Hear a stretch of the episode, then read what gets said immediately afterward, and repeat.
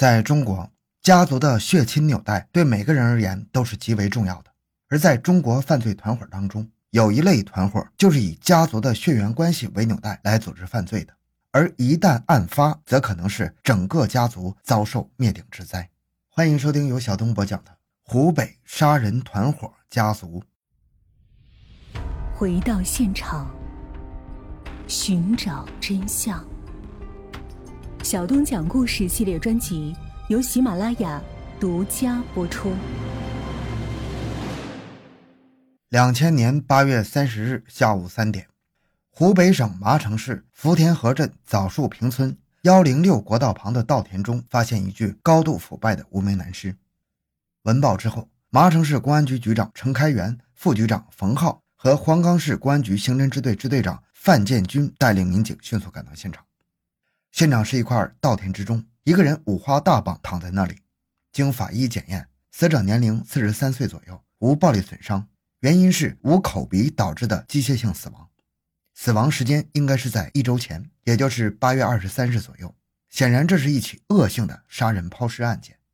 麻城警方迅速成立了八三零专案组，根据上述现场勘查情况推断，犯罪嫌疑人极有可能是流窜作案。流窜的方式是驾车。在公路两侧作案后完成抛尸，而此时位于江西南昌县向塘镇的汇仁集团总部的后勤中心，于两千年八月三十日向销售部、保卫部、法务部郑重其事打印了一份报告：我后勤中心发货九吨，价值五十四万元，前往分公司驻地。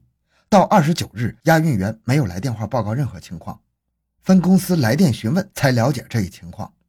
今日初步查的情况如下：二十二日。由麻纺厂以货运信息部作为中介，介绍河南汽车来我公司承接运输业务。车主姓名赵伟，河南省渑池县李河村人，车牌号为豫 M 四零七三幺。司机姓名赵东兴，公司押运员万良元，四十多岁，丰城市人，现在家中也没有他的消息。中介方是货运信息部负责人夏志坚，请求上级部门调查。上级收到这份报告后。首先怀疑押运员万良元起贪心将货拐走了，但根据万良元的平时表现，基本能够排除他的嫌疑。那剩下的就是车主和司机了，但他们的所有信息合同都写得清清楚楚，能是他们做的吗？而此时麻城公安局的专案组发现，在杀人现场除了死者外，只得到这样一点线索：一是捆人的绳子，二是印有“汇仁集团”字样的胶带，三是从车轮印记看，车是从南往北的。经过分析，专案组兵分四路，一路留在现场进行地毯式搜索，其他三路围绕石棉绳、封口胶带，顺着幺零六国道由南向北走访路边店，对湖北、河南进行纵深搜索。这个破案决策是正确的。很快，现场搜索的一路人马就有了发现：犯罪分子是开着一辆大货车离开的。发现尸体的当地人住同一村子的一位六旬老人向侦查员描述：八月二十四日晚。大约十一点多钟，老人看完电视准备睡觉，到屋外小解时，见北头，也就是公安警官绘图的地方，停着一辆头朝北的汽车，尾灯还一闪一闪的，车头好长，帆布棚盖着满满的一车货，路中的车来来往往没减速。老人当时心里就琢磨：这车为什么停在这里呢？这里也没有路边店，车子周围也没见着人，只猜测这车肯定是有毛病。最后一直看到这车往北开去，才回屋睡觉。他说：“如果知道是有人在这里杀人，肯定要去救这人的。”老人证明车向北而去。那么捆绑死者的石棉绳从哪里来的呢？侦查员查了很久才查到，麻城城区有一家店卖这种石棉绳，而且还是九九年从安徽进的货。中间卖给多少个顾客，店主根本就没法回忆，也根本就没法查证。这条线索就此断了。石棉绳查不到了，那就查封口胶带。功夫不负有心人。九月二日，侦查员了解到，现场印有汇仁集团的胶带是用来包装汇仁肾宝的专用胶带，而且管理非常严格，从不在市场上销售，只有总部和各省分公司有，销售网点都没有。专案组由此推断，这起杀人抛尸案件与汇仁集团有关。专案组决定兵分两路，一路去武汉的分公司，一路直奔江西汇仁集团南昌总部。到武汉分公司的侦查员得知，分公司的胶带没有丝毫的流失，有些失望。但就在这时，武汉分公司有一个业务员却说：“根据侦查员的描述，死者很像是他的同事万良元呢。与此同时，另一路侦查员与汇仁集团总部联系后得知，押运员万良元一直没有回来，而且多天以来一直毫无音讯。而他的妻子一天一个电话问丈夫的下落。万般无奈之下，集团只好告诉他的妻子真相：麻城附近发现一具尸体，很像她的丈夫，请他前去认尸。令他妻子万万没想到的是。这具尸体真的就是万良元，他当场精神崩溃啊！随后，他抱着侦查员的大腿，哭着求他们一定要为自己的丈夫报仇。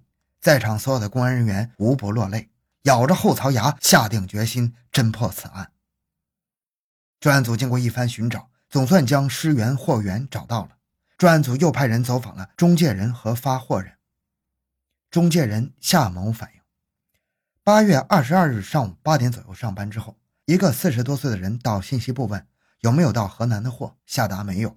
那人改口说到北京、天津也行。夏某答这地方的货也刚刚发走了。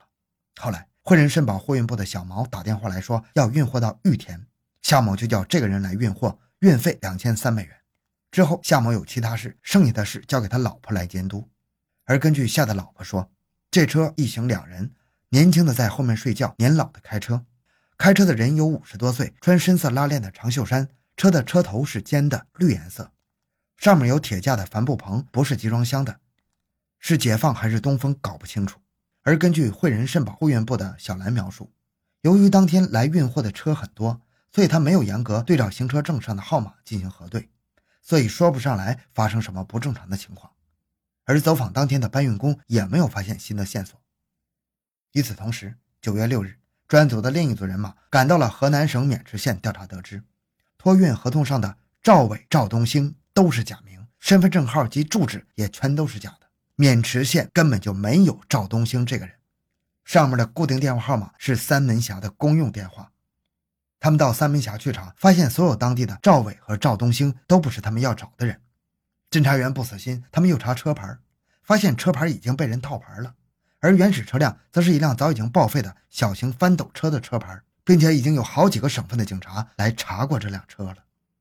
专案组这次去三门峡本来是扑了个空，但却意外得知，这辆套用他人牌照的车在河南、湖北、江苏等地已经发生多起类似的杀人越货案，均未告破。两千年以来，来渑池调查赵伟、赵东兴和那辆套牌车的已经有三个单位了。其中两起案件分别是：两千年五月二十六日，浙江省东阳市陆华强，男，二十五岁，从浙江省余杭市竹制品市场购得价值五万余元的竹器，租赵伟的货车前往安徽省的阜阳市，途中被人捆绑手脚、胶带封口鼻，致其死后抛尸，货物下落不明。